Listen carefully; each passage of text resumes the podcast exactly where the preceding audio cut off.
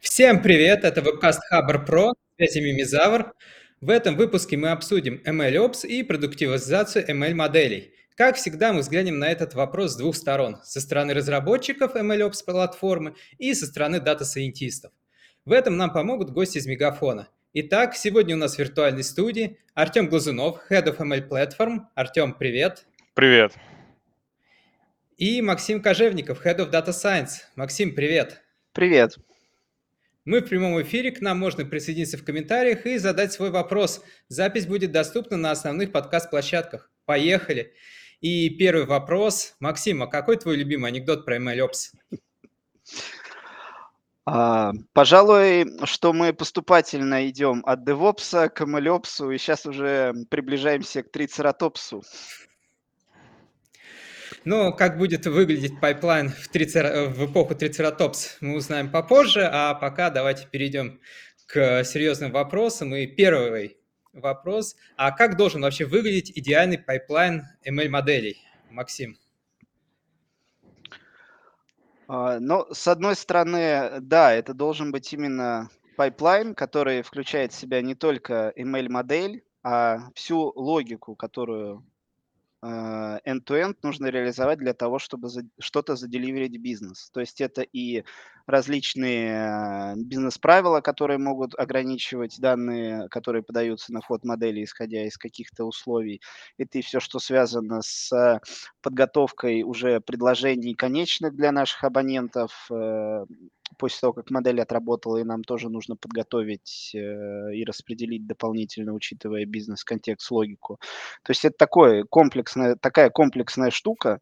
Вот. И э, немаловажно, что мы не только вот что-то разработали, там порадовались, какие хорошие метрики у нас получились, как это у нас все получилось на а, на тесте, а также это должно работать впоследствии надежно, Э, мы за это отвечаем и за этим следим. То есть это предполагает и э, мониторинг всех частей pipeline а, и, э, собственно, ответственность перед бизнес-заказчиком за его работу. Вот. Артем, а как с твоей стороны это выглядит? Ну, я бы хотел дополнить Максима, что я вижу идеальный ML pipeline – это тот, который максимально прост – и вот максимально просто решает ту задачу, которая поставлена бизнесом. А, вот, потому что это чем, чем меньше звеньев э, в цепи, тем более надежна схема. Вот, наверное, буду краток в дополнении, потому что Макс уже на самом деле практически все сказал. А, про краткость есть хорошая шутка, что краткость сестра таланта, но теща гонорара. Вот.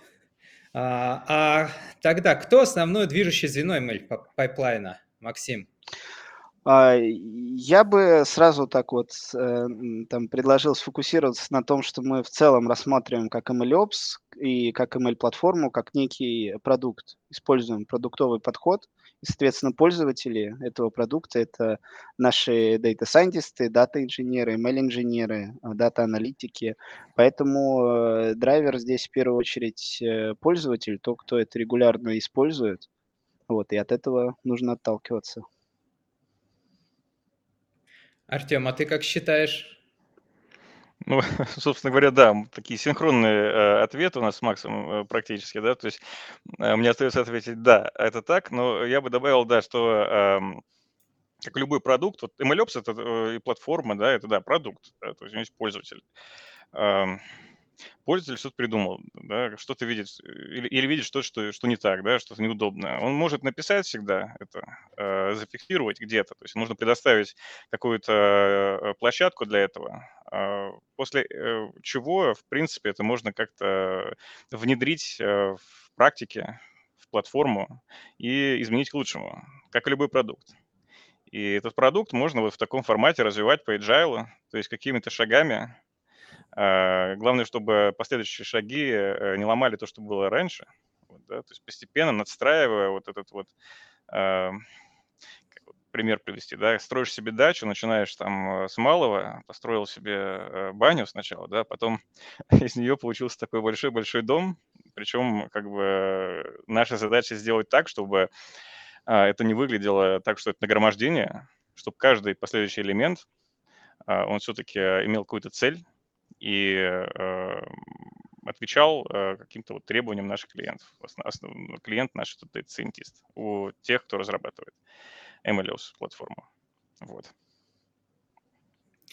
А, ну, в тему строительства вот и есть очаровательные подборки вот этих вот зданий, которые строились, начиная с малого, и там очень интересно наблюдать, когда есть какой-нибудь дом, чуть ли не еще Российской империи, да, к нему там пристроено еще что-то, сверху над ними еще какая-то коробка, вот, и там смотришь, как же там люди живут, и как это все не рухнет.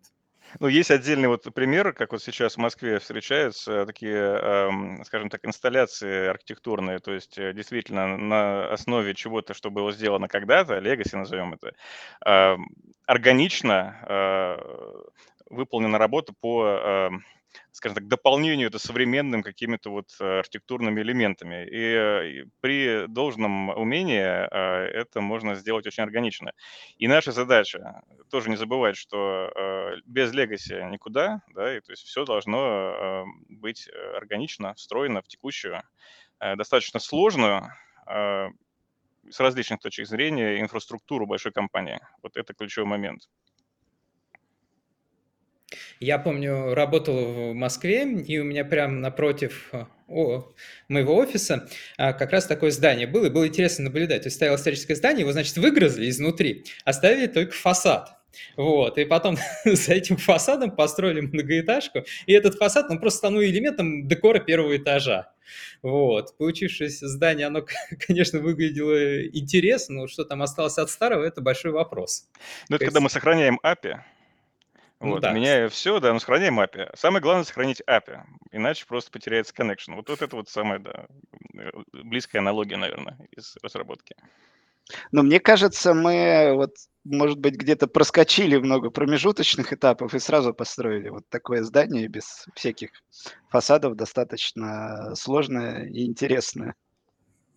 Ну да, вот. С другой стороны, фасадом э, можно считать те, как я уже сказал, основы, да, вот в большой компании есть какие-то основы в точке, с точки зрения там, инфраструктуры, безопасности, в которые нужно встроиться. Можем считать, что это некий э, фасад э, старого здания, э, который нужно ли менять, да, потому что он исполняет различные совершенно функции.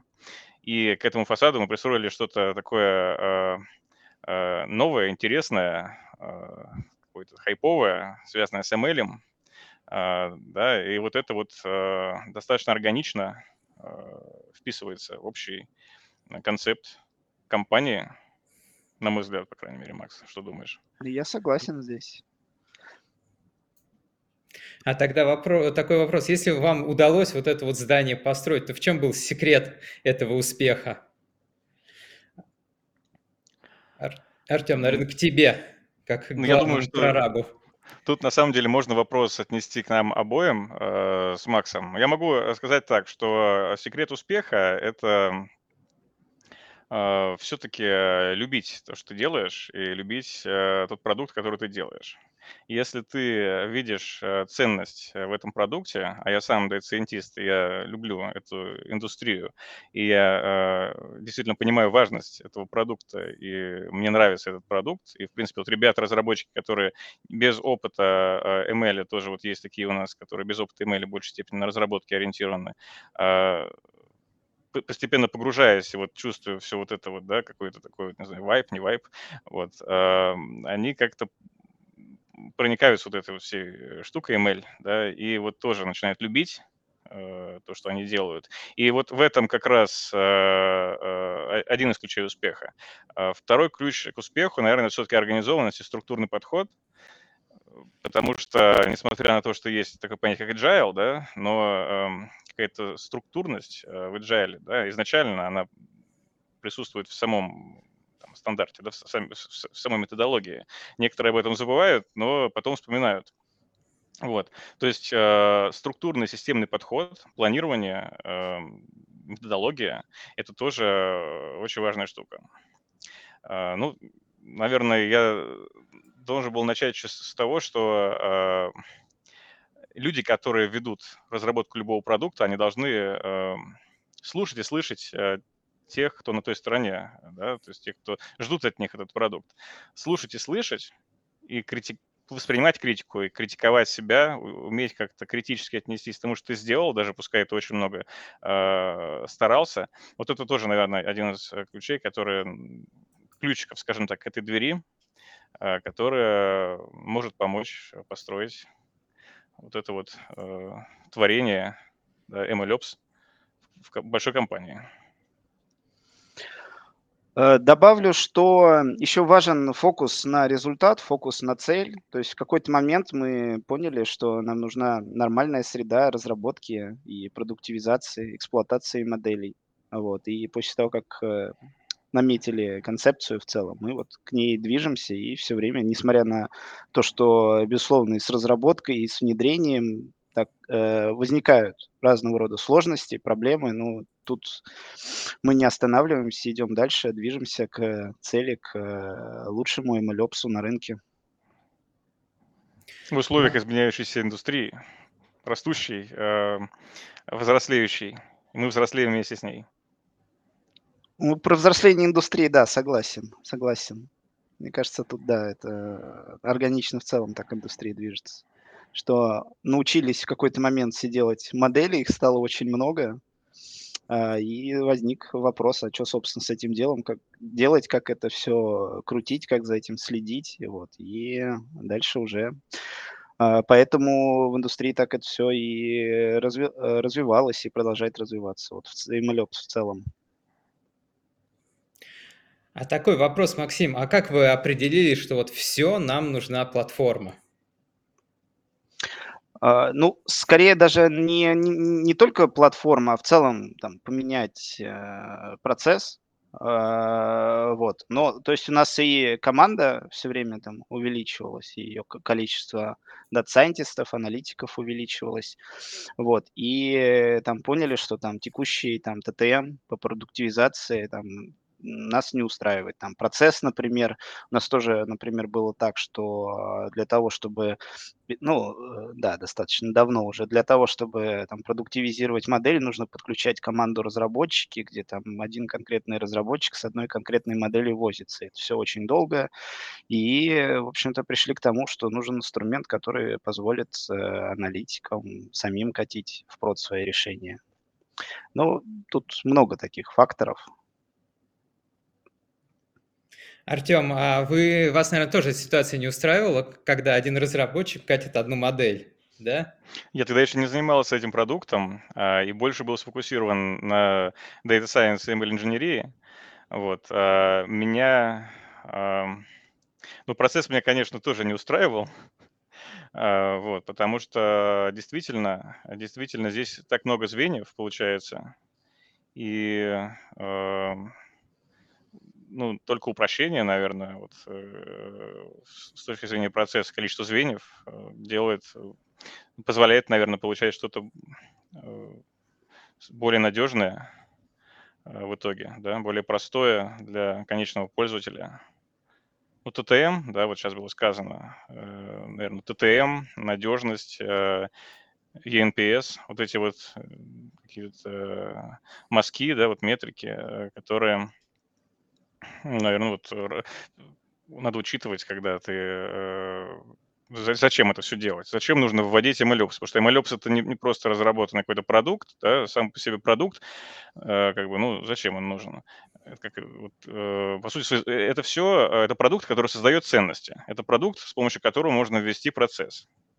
Это как вот, не знаю, если сравнивать, есть, когда мы когда-то пользовались кнопочными телефонами, а, и потом появились айфоны, и это вообще непонятно было, что это такое, почему там кнопок нет, и как-то вот все это выглядит. Но с помощью вот этого вот эм, а, продукта а, появились новые ценности, и теперь мы, вот, собственно, без этих ценностей, наверное, ну, сложно, наверное, представить нашу повседневную жизнь без этих ценностей. Также и а, вот этот MLOps продукт. То есть, может быть, кто-то привык как-то вот по-своему работать. Может, кому-то даже в целом а, кажется, что а, ну, тот формат, в котором они работают, там, с большим количеством звеньев, с переписыванием кода, моделей, да, это нормально. Ну, в принципе, может быть, и для них на данном этапе это действительно нормально. Но э, постепенно, вот сейчас, да, индустрия, она вот как бы изменяется, растет, и вот это вот весь этот MLOps, он становится действительно как ценность. То есть без него сейчас уже э, в больших компаниях, э, без этого процесса, без вот продуктов, связанных с э, этим процессом, наверное, представить работу сложно. Не знаю, большие компании все, мне кажется, Макс, большие компании сейчас и докладывают по MLOps, и строят у себя, и как бы без Да, этого, мне но кажется, нельзя представить. да, но лучший MLOps-то у нас. А, и действительно сложно представить, что там, не знаю, команде из трех дата-сайентистов нужна платформа. Вот. Тут, э, вспоминая первый вопрос про идеальный pipeline. Идеальный pipeline должен быть, с одной стороны, воспроизводимым, ну, то есть он должен end-to-end э, в любой момент времени э, э запуститься, отработать корректно так, как он там работал изначально. И следующий еще здесь э, момент, который касается воспроизводимости, это передача проекта в том виде, там, например, от одного дата-сайентиста к другому, в, опять же, в понятном воспроизводимом виде, там, когда проект разбит на определенные модули, а, каждый обвешен э, какими-то там чекерами или юнит-тестами, а, и когда проектов становится все больше, а, там с течением времени, с расширением команды остается, да, и какой-то легаси, и то, что новое мы делаем. И так или иначе все равно возникает проблема, если каждый там без использования в своем каком-то виде, там в командах, в отдельных Data Science командах там что-то использует. Тут, тут уже такая не очень управляемая история, если нужно там передать проект или нужно там кого-то дополнительно подключить к проекту или что-то переиспользовать какие-то части проекта. Поэтому вот идеальный pipeline, он еще и а, должен обладать свойством воспроизводимости. А вот если наоборот э, не иде... посмотреть в сторону не, идеа... не... не идеального а, процесса, то какие есть вредные советы, как убить продуктивизацию ML-моделей? Артем. Я сейчас вообще сейчас скажу, как надо да, э, убивать продуктивизацию. Берешь, короче, э, задачку, которая, в принципе, решается даже без машинного обучения, возможно, да? А, ну, просто какая задачка, любая, там, не знаю, какой триггер. А, делаешь кучу а, сложных моделей различного характера, а, делаешь нейросети, хотя у тебя очень мало данных, но ты все равно делаешь нейросети, тяжелые по гигабайту весящие каждая. Вот, все это стекаешь, стекаешь, да, вот. Причем делаешь это руками 10 дата-сайентистов, ну, разный код, там все по-разному.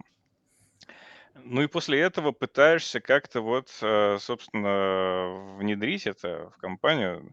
И причем эм, прорабатываешь только на вот каких-то тестовых данных CSV-шках, то есть не смотришь там никуда в базы данных, не смотришь, как там интеграции могут выполнить. Никакого ML-систем дизайна, ничего не делаешь, а именно вот красиво стекаешь вот тысячу моделей и пытаешься внедрить. Вот. Это вот, вот то, что вот классно убивает продуктивизацию, на мой взгляд. Макс, что скажешь? Что ты, чем ты помнишь? Мне кажется, тут что, что угодно может пойти не так в какой-то момент. Вот, но не буду давать вредных советов. Ну а в тему полезных советов у, у нас тут э, спрашивают в комментариях, а какие тулы используете для деплоймента тяжелых э, ML-моделей? Максим, к тебе. Так, ну тут вопрос э, сначала, что, что понимать, наверное, под э, тяжелыми ML-моделями.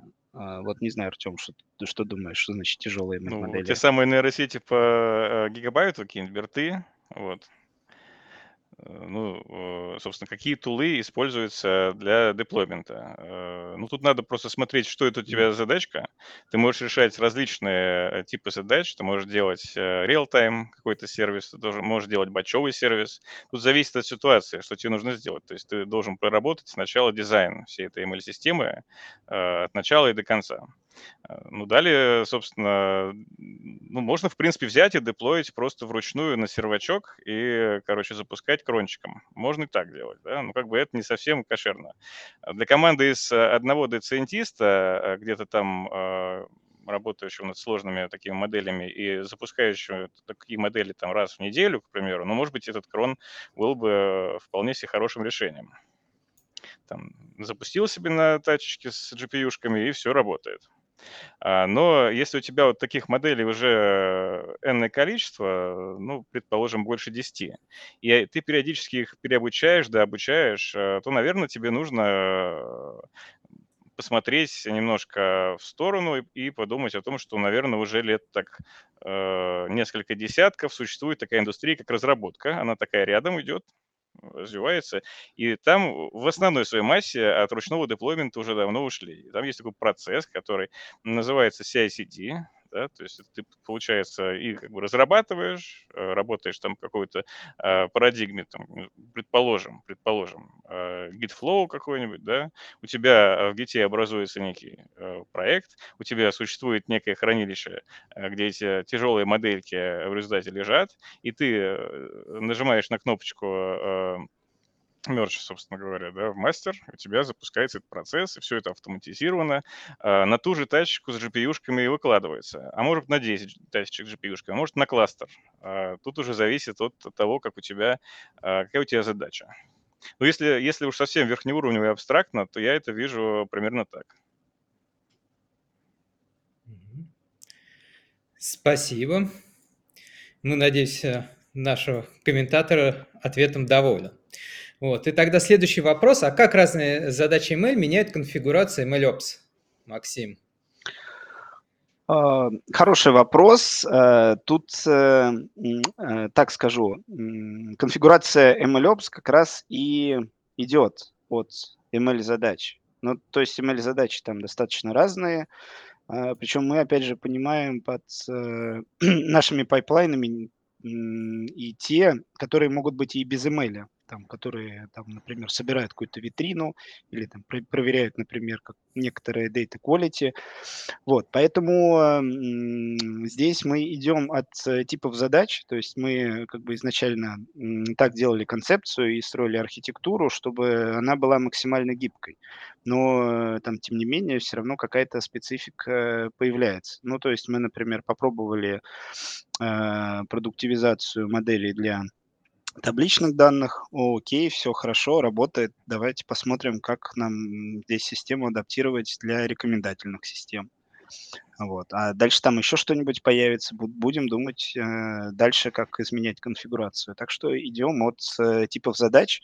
Вот, добавлю, что еще не все задачи вот именно требуют э, продуктивизации или требуют именно подхода MLOps. Ну, есть модели, которые там очень сложно сделать, но скоринг по ним требуется, например, раз в год бизнесу. Вот. И тут как бы речь уже не о продуктивизации. Поэтому э, говорить, что это прям такой универсальный инструмент вообще для всего, ну, тоже нельзя, но там большую часть э, кейсов мы здесь покрываем нашей платформой.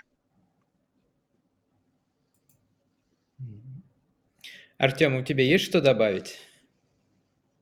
Да, это так. Вот так отвечу.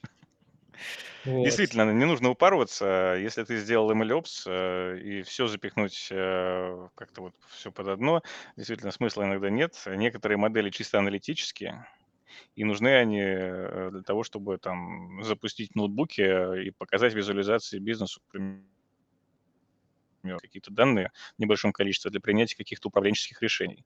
Здесь э, надо это понимать. А вот вы сказали, что ну, у вас самая лучшая MLOps платформа.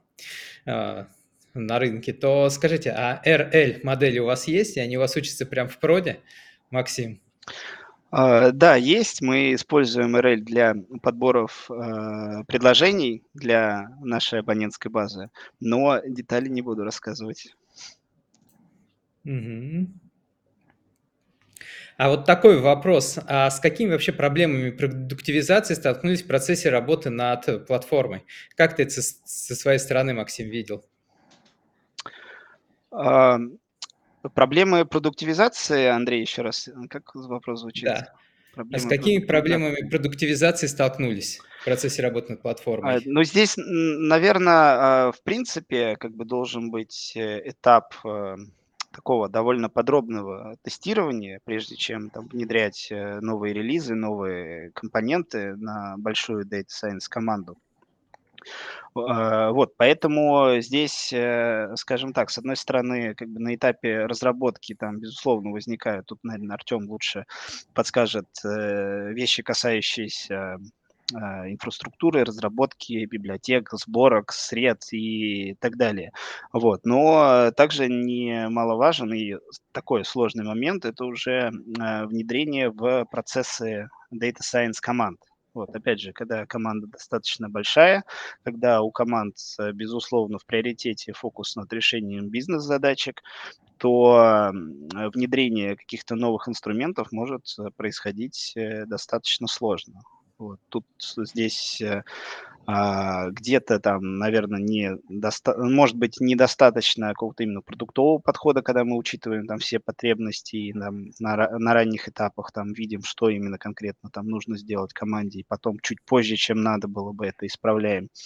А, вот где-то от команд от одной Data Science команды к другой Data Science команды немного отличается, опять же, стек, задачи и так далее, поэтому тут нужно где-то индивидуальный подход. Например, есть там э, в одном направлении там, в рекомендации цифровых сервисов большое количество каналов, продуктов, и это просто там, получается гигантское на выходе количество там, предложений, которые формируются, и это тоже, например, нужно было учитывать на платформе.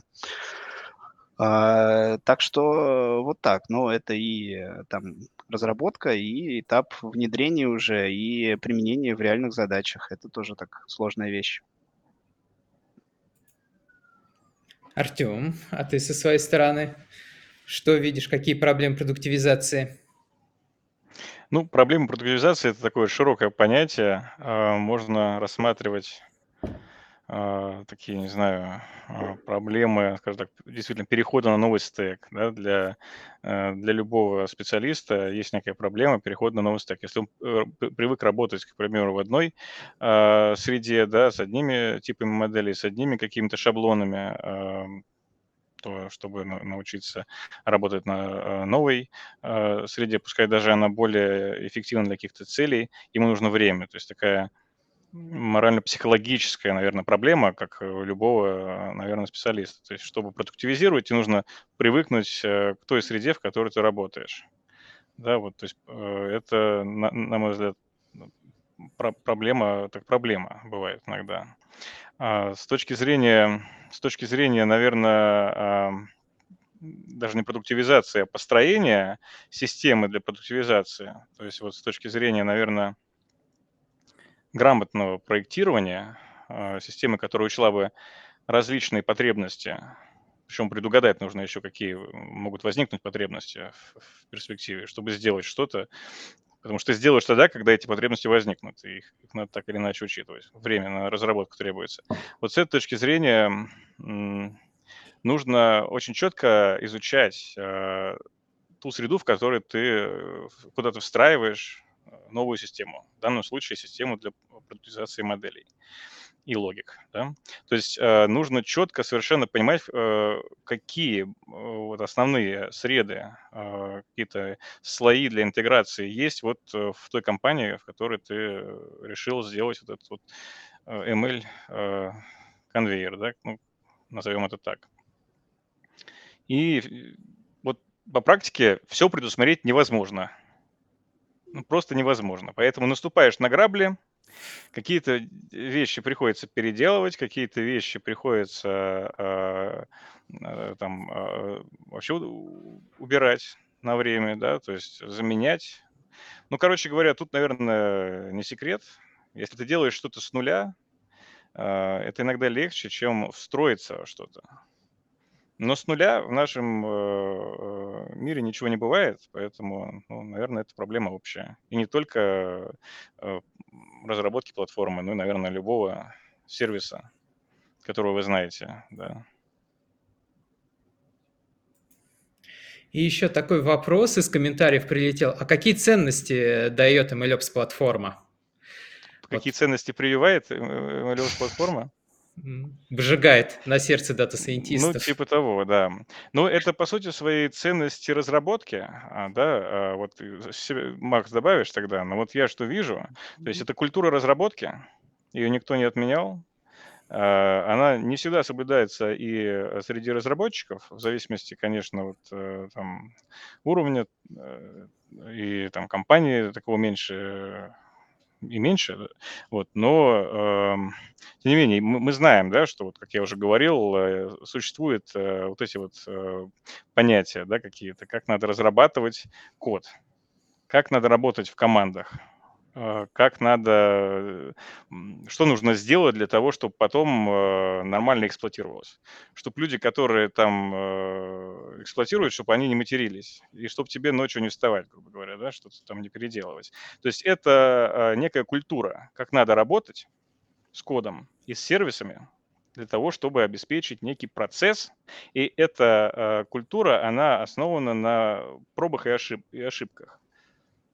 А, И вот как раз этот процесс MLOps вместе с продуктом MLOps, вот такие ценности и по-хорошему должен привить э, дата-сайентистам. Таким образом, ребята, которые э, э, тоже методом проб и ошибок превознемогая те морально-психологические проблемы, о которых я говорил, то есть переход на новый стек, по сути, это не всегда просто, а, они обретают больше, чем э, тратят. Они получают, э, они лучше пишут код после этого. Вот, э, наверное, это то, что я хотел сказать. Может, что-то, конечно, не учел. Что-то еще наверняка есть. Ну, как-то вот. Макс, есть что Ну, добавить? я добавлю, да, немного, немного с другой стороны. Ну, то есть, э, какие ценности здесь, и я бы даже сказал, эффекты для бизнеса? С одной стороны, это э, время time to market, то есть э, по продуктивизации моделей. Ну, то есть у тебя есть инструмент и там готовые инструменты для того, чтобы подготовить продуктивный pipeline и самому, собственно, в прод это все задеплоить. А, ну, то есть не нужно там индивидуально, там, опять же, там от команды к команде, может быть, или там по отдельности какую-то свою настраивать э, среду, где модельки регулярно крутятся, там что-то в них изменяется, что-то а, э, за ними приходится там следить так или иначе. Ну, следить за моделями дата-сайентистам в любом случае нужно. Ну, то есть это а, время на очень сильно экономится на получении там готового продуктивного пайплайна. Да, можно, конечно, сказать, что вот я в ноутбучке, опять же, там взял, подцепил все, там, к настроил там все на почту уведомления, но это до поры до времени хорошо, но рано или поздно, а, когда, опять же, очень много становится моделей, пайплайнов, проектов, э, дата-сайентистов, тут уже тема неуправляемая может быть. Вот. Ну и э, вот такой подход, когда через э, CI/CD дата-сайентисты сами свои модели э, деплоят в прод, предполагает, опять же, а, некоторые условия для проектов, которые через этот конвейер проходят, они там должны быть артефакты, должны быть, должна быть связка с MLflow, должны быть э, чекеры на data и model quality по модели. То есть это и модульность проекта, что, опять же, там, повышает, как мы называем это, воспроизводимостью разработки когда потом нужно будет прийти и посмотреть, что это не просто какой-то а, лапшикод, когда там у тебя в проект в гите хорошо, если есть гид, ну ладно, гид, я надеюсь, есть у всех везде уже, а, вот, ну, потом вот что-то с этим ноутбуком делать, он вообще там не запускается, вот. Ну, вот как бы такие проблемки а, решаются, и в этом тоже есть value, и value, опять же, в конечном счете для бизнеса. Я бы, наверное, добавил еще, что еще одна ценность, которую э, человек получает, э, когда э, приобщается вот к стеку технологии MLOps, это, наверное, возлюби ближнего своего. То есть ты как-то вот начинаешь думать э, автоматически, потому что это так, так или иначе заложено в контракт, шаблонизировано, что ты вот э, пользуясь этими инструментами, э, вот на тот вопрос, когда Макс говорит, да, вот сейчас только что, типа, ноутбук есть, а что с ним делать, не запускается, там, то есть нет ни окружения, э, непонятно вообще какие там, не знаю, версии, там, для чего, там, описание, документация, вот эти вопросы снимаются. То есть человек, который если ты в отпуске, да, и человек, который там вот вместо тебя будет как отслеживать или, возможно, дебажить систему, ну, все бывает, он скажет спасибо. Это же прекрасно. И вот тут получается, что MLOps внезапно это DevOps для э, тех, кто работает с ML. Не только, не только. А, ну, изначально, э, вот если так размышлять, э, может быть, так и было. А, ну, это, да, от DevOps к трицератопсу, да, вот на этом пути. Но все же, а, в моем понимании, вот это все связано с MLOps, это несколько шире, чем просто DevOps для ML, потому что у тебя есть еще и куча каких-то инструментов, каких-то библиотек, которые нужно э, разработать. Тебе эти твои разработки, они ну, как бы им люди пользуются э, в процессе там экспериментов, к примеру, да, то есть упрощаются эксперименты. Ну, то есть э, у тебя там накручивается какого-то вот всего вот этого вокруг, э, этого, этого CI-CD-конвейера, огромное количество всего. Те же самые э, DQMQ, который Макс упоминал, это же на самом деле такой мощный статистический аппарат. И если так туда посмотреть, да, это, в общем-то, так надо, надо понимать в статистике, в АБ-тестах тоже кое-что. А, и все вот это как бы заложено вот в это понятие MLOps. А там еще и продуктовый подход внутри есть. То есть как бы я бы не стал, а, не стал так а, ограничивать. Это действительно такая большая сфера, может, потом она будет называться там как-нибудь не просто MLOps, а мега MLOps, к примеру. Ну, э, то есть я, я тоже понимаю сейчас э, под MLOps, мы когда внутри э, обсуждаем, э, больше такое комплексное, такую комплексную вещь, как э, среду. Это не только там CI-CD, когда там мы деплоим все через определенный конвейер в прод, а это все, что связано вокруг, вплоть до, например, там, не знаю, отчетности по тому, как э, запускаются модели и насколько часто срабатывают по ним чекеры. Это и интерфейс, где можно посмотреть, э, например, вообще какие модели у нас есть, кто за них отвечает и э, так далее. Ну, то есть вообще такое более широкое понятие. Вот, по крайней мере, у нас в компании э, так мы к этому подходим. А вот такой вопрос. Это понятие, по вашему опыту, оно продолжает дальше расширяться в сторону трицератопса? Или оно уже начинает вот эти вот границы видеть? Да нет, границ пока, наверное, не видим. Вот. Э, здесь, э, безусловно, наша платформа и как продукт тоже продолжает развиваться, и там мы знаем, что нам э, делать дальше как двигаться. Вот, поэтому будем здесь, наверное, дальше новые делать фичи для нашей платформы. А ты, Артем, как считаешь? Ну, мне кажется, да, что ну, какие-то границы мы все-таки уже начинаем видеть. Все-таки э, у нас тут есть некоторый опыт э, нашей близкой индустрии разработки. Вот, да, то есть в целом как вот возникли некие парадигмы, э, как нужно работать с кодом, они как-то закрепились и новых фреймворков, которые там появляются, особенно в фронтенде, там, не знаю, каждый, каждую секунду, вот, мне кажется, появляется новый, новый фреймворк для разработки. А, несмотря на это, все равно есть некие стандарты. И здесь у нас тоже вырисовывается, вот в плане, по крайней мере, качества кода, наверное, ну, дальше разработки мы не, не сможем пойти, ничего нового не придумаем. А вот в плане того, что э, ML-алгоритмы развиваются, меняются, и подходы к их использованию так, плюс у нас э, медленно, но растет компьют, э, допустимый какой-то, да, э, разумными пределами. Э, вот с этой точки зрения границ мы сейчас, наверное, не видим, и мне кажется, это прекрасно. Ну и, Артем, тем более у нас как раз завтра стоит встречка по наполнению продуктового бэклога, так что накидаем еще фичей и Да, да, да, и, и сделаем еще круче. А, а так в целом, на ваш взгляд, куда э, MLOps движется? То есть э, какие в нем функции востребованы, которые, какие могут появиться в ближайшее время? Не думали над этим? Максим, как думаешь? Ну, мы же договорились, мы идем в трицератопс. Вот, а так, но не знаю, я бы сказал, что, наверное, все больше и больше будут, э, развиваться какие-то онлайн-подходы, онлайн-модели. Вот, и тоже я думаю, что, для нас это тоже хорошая такая тема для развития. Ну да, я тоже так думаю, что, ну, опять же, онлайн не, не всегда там нужен, но э, когда он нужен, то это прям крутой инструмент.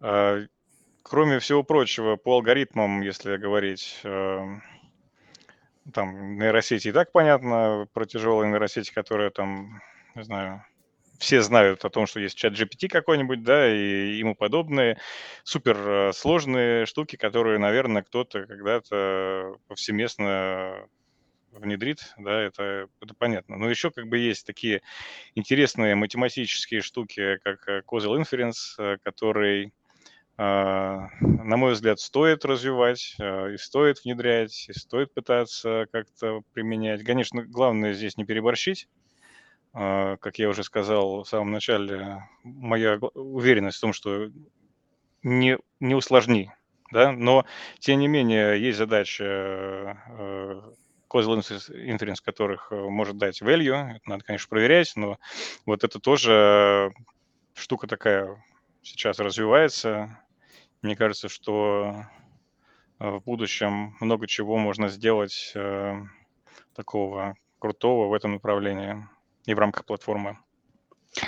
А, есть еще такое направление, как в целом вообще демократизация всего, self-сервисы и так далее. Вот касательно там того же ML, каких-то ML-пайплайнов, это тоже может быть очень актуально, когда не знаю, любой человек даже без э, практических, ну не практических, теоретических каких-то знаний в Data Science может себе обучить модельку, накликать, которая будет, не знаю, одни картинки от других, от отличать и уже что-то у себя там, не знаю, на ноутбуке получить. Не могу сказать, что нам ну, прям это актуально. Все-таки у нас очень много специфики в данных, э, в целевых событиях, в том, как это должно там выглядеть с точки зрения конечного результата в пайплайне, там, конечных, например, там, предложений для абонентов или еще каких-то рекомендаций, например, как и где там, не знаю, открывать, строить э, салоны мегафон ритейла, что мы тоже делаем.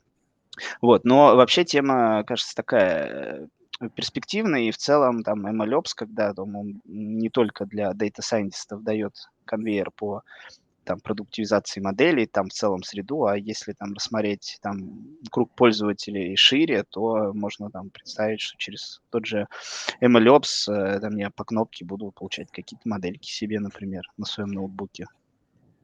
Это большой вызов для платформы, потому что здесь э, как бы мы эм, оставляем на откуп именно ей э, все, что связано с data quality, model quality, там, э, с тем, что делает обычно scientist в, как-то вот глазами, да, то есть основываясь на своем опыте. Здесь все это должно быть заложено э, в платформу, потому что даже вот этот self-service, он же будет работать на цели бизнеса, и здесь вот этот первое правило надежность, да, оно должно быть а, в приоритете также. То есть это вот тоже очень интересная задачка для, э, для платформы. Да, Артем, хороший, хороший комментарий, да, то есть если, безусловно, там можно там дать э, какой-то инструмент, чтобы модельку обучить, но при этом не должно теряться качество того, что получилось, а это уже э, такая, да, согласен, амбициозная задачка для платформы,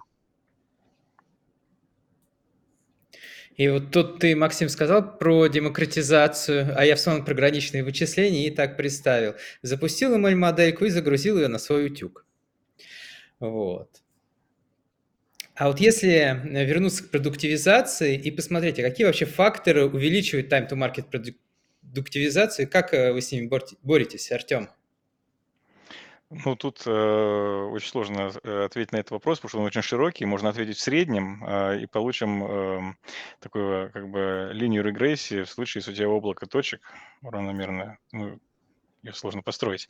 У тебя получается огромное количество кейсов э, затормозить э, продуктивизацию. Не знаю. Э, э, что плохая платформа, да, к примеру, нет тестированная а, до того, что у тебя просто, ну, как бы от кейса к кейсу меняется сложность модели, меняется сложность без задачи, как бы, ну, не знаю, мне сложно ответить на этот вопрос. Макс, может, ты? А, ну, тут, наверное, надо все э, еще вот такой момент отметить, что когда мы там в каком-то виде э, там пиш, пишем код, вот, он должен быть все-таки в нормальном виде там, отлажен, а э, он должен пройти код-ревью, и там, если мы там, там, не знаю, условно будем пихать на продуктивизацию вообще, вообще все, что угодно, без каких-то там практик, правил, артефактов, э, то вот такое вот уже будет, наверное, осложнять продуктивизацию. Но опять же, этого не нужно делать. Вот. К вопросу, что возлюби ближнего своего, да, то есть сделай хороший API, чтобы люди тебя ценили. Вот, то есть э, тут как бы не просто вот это, то, что Макс описал, усложнит продуктивизацию, это усложнит а, и эксплуатацию, да, то есть это как бы все усложнит, это усложнит жизнь. А, если мы считаем, что эта модель будет использовать, ее надо сделать э, в каком-то хорошем виде, MVP превратить MVP э, превратить в какое-то качество. Вот. А вот такой вопрос, если вернуться к вашей модели, к вашей платформе, то вы ее оцениваете с точки зрения уровня зрелости. Вы уже говорили тут про уровень зрелости индустрии, что он растет. А вот э, на свою платформу не смотрели, не оценивали, Артем? Ну, э, уровень зрелости Хороший вопрос. Ну, мы развиваемся вместе с индустрией. Плюс-минус это такой э, подростковый, мне кажется, э, возраст, э, когда вроде все есть, все хорошо работает, ты вроде все можешь делать, но какие-то моменты еще там есть, которые выделяются, которые стоит изменить, развить. Не знаю, мне так кажется, такая аналогия. Макс, что думаешь? Э, ну, никаких, да, каких-то там скор, скорбалов, чего-то еще такого мы не проводили пока. Ну, кстати, интересно, если там кто-то, там, например, какую-то методологию э, предложит для оценки э, Data Science, MLOps платформ, может, в комментах кто что предложит. Потому что, ну, для, э, ну, есть там разные вещи, которые оценивают, не знаю, степень зрелости компании с точки зрения данных, не знаю, Data Science команда. Вот, кстати, про MLOps ничего такого э, не попадалось. Был бы интересно сделать и такое. Вот, но э, здесь действительно, там, не знаю, в 2020 году, по крайней мере, не знаю, наверное, в России вообще мало кто об этом задумывался, ну или, наверное, только начали об этом задумываться буквально там 2-3 года назад, поэтому э, степень зрелости такая, развивающаяся, вот, зреем вместе с индустрией. И у нас тут появились э, вопросы из комментов. И вот спрашивают, должен ли дата-сайентист знать Docker и другие инструменты DevOps, чтобы задеплоить э, ML-модели? Как ты думаешь, Макс? Я думаю, что должен. Ну, какие-то базовые вещи, безусловно, надо знать. По крайней мере, ну, это такой хороший, хороший момент, если э, там разобраться э, в том вообще, что, что происходит, какие инструменты там внутри платформы используется, вот. Но, безусловно, здесь не должно быть там, не знаю, сеньор экспертизы. Вот, собственно, платформа для того и сделана, чтобы здесь э, часть э, головной боли с data сайентистов снять. Ну да, то есть э, суть какая, что невозможно знать все в этом мире. А, но можно, конечно, попробовать, и э, это похвально. Вот, но тем не менее, что нужно знать децентисту, чтобы пользоваться платформой? Ну, прежде всего, нужно нормально, нормальным децентистом быть с точки зрения того, чтобы как, понимать свой стек. Вот ты знаешь, ты умеешь, все, ты вот классно делаешь модели. Это твоя основная задача. Но а, так как есть другие участники процесса в этой схеме, в том числе есть DevOps, там ML-инженеры и прочее, чтобы разговаривать с ребятами на одном языке, конечно же, нужно знать основы. Ну, и вообще довольно интересно пощупать, э, пощупать эти все технологии, как-то вот даже в пет-проектах. А, кругозор, э, мне кажется, он э, очень хорошо а, позволяет развивать, вернее так, вот этот вот процесс, да, познания, он позволяет развивать твой кругозор. Когда ты развиваешь свой кругозор, ты, в принципе, как бы, ну, близишься к тому, чтобы там, либо, там стать лидом команды, либо там архитектором. То есть тогда, когда тебе потребуются какие-то задачки в целом, да, взглянуть на, в целом на задачу, на систему и ее продумать. Поэтому ну, как бы круто, если ребята будут изучать смежные области. Но, насколько я знаю, то в компаниях обычно проводят там внутренние метапы, ну, налаживают внутренний обмен знаний. А, как раз а, там открыт, ну, да, внутренние метапы, а, DevOps там рассказывает о своей работе, дата-станисты о своей, а у вас такое есть? Да, у нас есть такой метап, э, он а, называется ML Club или ML Club the best. Вот. Э, поэтому э, мы действительно стараемся делиться экспертизой, мы стараемся в интересном интерактивном формате обмениваться э, знаниями, устраиваем дебаты, воркшопы. Некоторые воркшопы мы устраивали э, и для комьюнити э, пошире, да, для, ну, то есть, например, на ODS мы э, постоянно участвуем там, на DevFest, какие-то тоже э, доклады, воркшопы готовим. А, да, это очень важная часть, очень важная часть, часть команды, часть командной работы, на мой взгляд. Ну, ждем статью на Хабре про ML Club ваш. Вот. Где-то вроде было даже. Да, в нашем, было. этом мегафоновском треке. Надо посмотреть. И у нас последний вопрос, он тоже из комментов. А, нам сказали, что ML-среды – это все очень-очень скучно и занудно. А давайте уже про ML-пятницы поговорим. А как ML-пятница может выглядеть? Так вот ML-клуб, он и проходит да, преимущественно да, да, по пятнице. Да.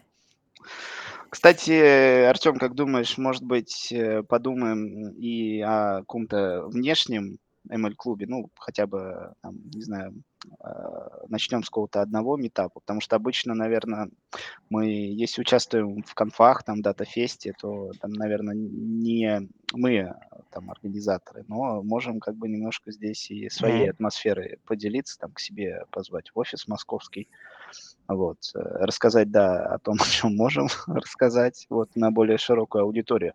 Но вообще, кстати, а, фишка внутренних метапов, что там действительно можно, там, ну не то что рассказывать про все, но тут там своя атмосфера, которая отличается от внешних мероприятий, так скажем, более, наверное, все проходит так это камерно, дружественно, интересно, там, с интересными инсайтами и так далее. Ну, и вот еще тоже один вопрос, кто-то успел в уходящий поезд. А чем не угодили годов, готовые решения типа Databricks или AWS SageMaker, если, решились, если решили создать свою платформу? Ну, э, смотрите, э, тут очень простой ответ. Э, облачные решения– это все, конечно, классно, и работать с облаком некоторые компании вполне себе могут. Если данные, к примеру, хранят в облаке, ну, к примеру, да, если у них нет э, большого количества персональных данных, э, и они там не соблюдают законодательство, к примеру, о тайне связи. Вот. Такие компании большие, э, да, ну, ну, на самом деле бывает по-разному, и в мире бывает по-разному. Некоторые на облаках, в принципе, работают.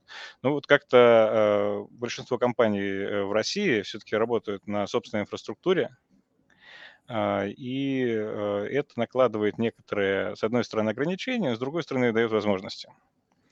А, на самом деле э, э, не все, что есть в этих платформах, э, нужно конкретно для телекома. И даже если бы мы могли бы работать в облаке на этих платформах, то, наверное, мы использовали бы, наверное, не все. А чего-то, чего-то нам не хватало бы, потому что у нас есть какая-то специфика. То есть ответ, да, в том, что у нас есть своя собственная инфраструктура и что у нас есть специфика наших задач. В общем-то, здесь как бы Все очень просто.